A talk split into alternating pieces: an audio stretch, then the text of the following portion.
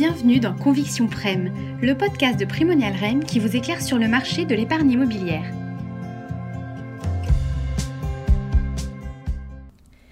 Afin de faciliter l'écoute de notre podcast sur les convictions immobilières du premier semestre 2018, nous l'avons découpé pour vous proposer un épisode par classe d'actifs. Celui que vous vous apprêtez à écouter analyse le secteur du commerce.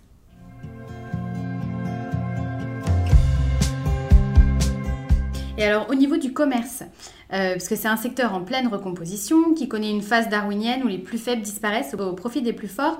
On se souvient de la Halle par exemple qui a fermé plus d'une centaine de magasins en 2017, ou de H&M qui connaît une véritable dégringolade en bourse depuis 2015. Puis que dire des, des cette génération née après, après 80, qui bouleverse les anciennes habitudes de consommation. Euh, alors Henri, est-ce que cette génération qu'on dit née un smartphone greffé à la main va faire disparaître le commerce? Eh bien, euh, selon une étude CTLM, bonne nouvelle, les millennials européens sont largement majoritaires à aimer faire du shopping dans les magasins. Donc le commerce, euh, on le comprend bien, a encore de beaux jours devant lui, mais attention, hein, le digital euh, remet en question nombreux modèles de distribution. L'enjeu pour les marques est bien de pouvoir offrir une expérience client réinventée, incluant le digital, afin de faire face aux géants d'Internet. Alors, on comprend aussi que le rythme de l'exigence de rentabilité contribue euh, à la recomposition du paysage commercial, accentué par l'effet du Figital, qui est en fait une expérience client qui combine à la fois magasin physique et expérience euh, digitale. Cette transformation est symbolisée par la multiplication des alliances entre retailers et euh, pure players du e-commerce justement, alors on a en tête l'alliance entre Monoprix et Amazon avec euh, Prime Now, qui est leur service de livraison en une ou deux heures de denrées alimentaires. Pourquoi ces alliances naissent-elles? Eh bien, euh, les raisons, euh, je dirais, sont multiples. Pour simplifier, on a d'un côté l'objectif des pure players qui est de disposer d'un point de contact physique avec les clients. Je pense notamment au shopping shop de Google dans la FNAC à Saint-Lazare qui permet donc à Google de mettre ses clients euh, potentiels en immersion dans l'univers numérisé du monde de demain avant que euh, ces derniers aillent prendre leur train. Et puis, de l'autre côté, concernant les enseignes euh, physiques, cette fois, l'enjeu est bien d'acquérir les compétences et la culture digitale.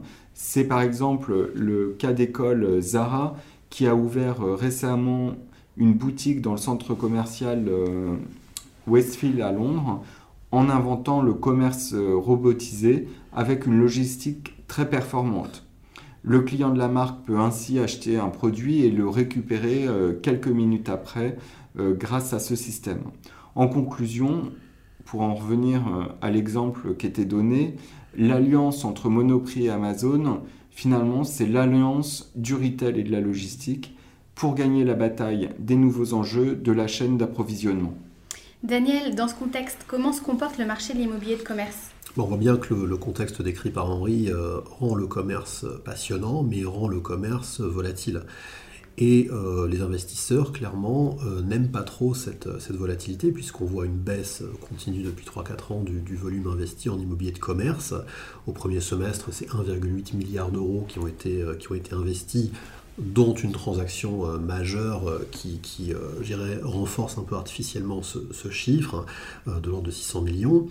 Donc aujourd'hui, je, dirais, nous, on, est plus positif sur le commerce, mais à condition d'avoir une vision peut-être plus fine et plus patrimoniale euh, des, différents formats et des différentes localisations.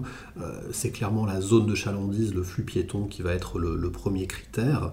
Euh, et, d'une certaine manière, il faut trouver de la valeur à ces murs de commerce, au-delà même des enseignes qui les occupent, puisqu'on ne peut pas faire un pari de très long terme sur telle ou telle enseigne, compte tenu de la vitesse, de l'accélération de la recomposition que décrivait Henri.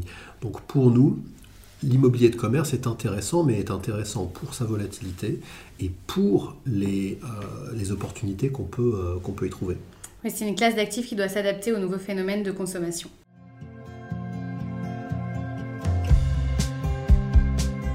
Le point de vue de nos experts sur le marché du commerce touche à sa fin. N'hésitez pas à écouter la version intégrale ou bien un épisode axé sur une autre classe d'actifs.